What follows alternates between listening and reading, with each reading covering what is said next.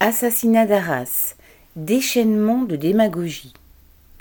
Dans la matinée du vendredi 13 octobre, un homme armé d'un couteau s'est introduit dans un lycée d'Arras, tuant un enseignant et blessant trois personnes, un autre enseignant et deux agents de service.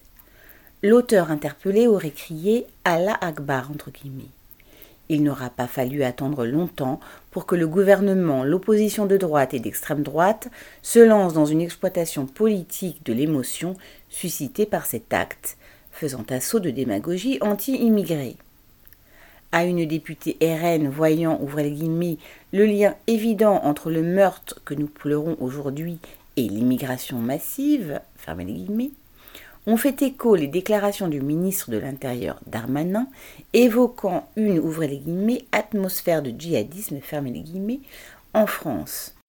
Tous utilisent le fait que le jeune assassin est d'origine caucasienne et n'a pas la nationalité française pour dénoncer en bloc les étrangers assimilés à des délinquants.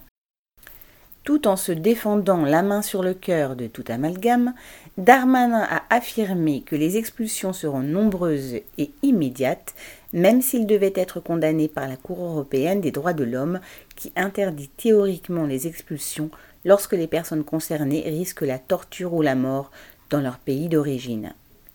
Il a même déclaré que sa nouvelle loi immigration, si elle était votée, lui permettrait d'expulser des enfants qui seraient, selon lui, des dangers en puissance, fermez les guillemets.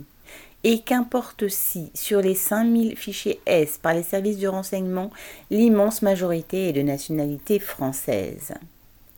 Tous ceux qui dénoncent cette démagogie, assimilant immigration et délinquance, sont priés de se taire, voire sont présentés comme des traîtres. Ainsi, l'un des dirigeants des Républicains, Laurent Vauquier, a repris le thème de la ouvrez les guillemets, cinquième colonne du terrorisme islamiste, allant jusqu'à accuser l'extrême gauche d'en être la vitrine légale. Son ami et néanmoins concurrent, le patron des LR, Éric Ciotti, a réclamé quant à lui l'instauration de l'état d'urgence qui permettrait, ouvrez les guillemets, de faciliter les perquisitions administratives, d'interdire les manifestations et d'assigner à résidence, fermez les guillemets. On devine facilement que de telles mesures pourraient être utilisées contre tous ceux qui voudraient protester. L'assassin de l'enseignant d'Arras semble appartenir à la mouvance islamiste. Son crime odieux ne peut que susciter une émotion légitime. Mais la tentative de l'instrumentalisation est non moins odieuse. Elle crée un climat de haine anti-immigrée qui ne tarira pas le recrutement de futurs djihadistes. Bien au contraire.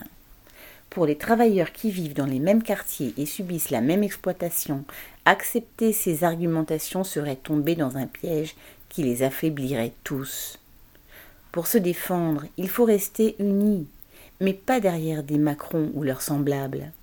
Il faut rester unis entre travailleurs, pour se battre contre les exploiteurs et faire face à tous les démagogues à leur service. Camille Paglieri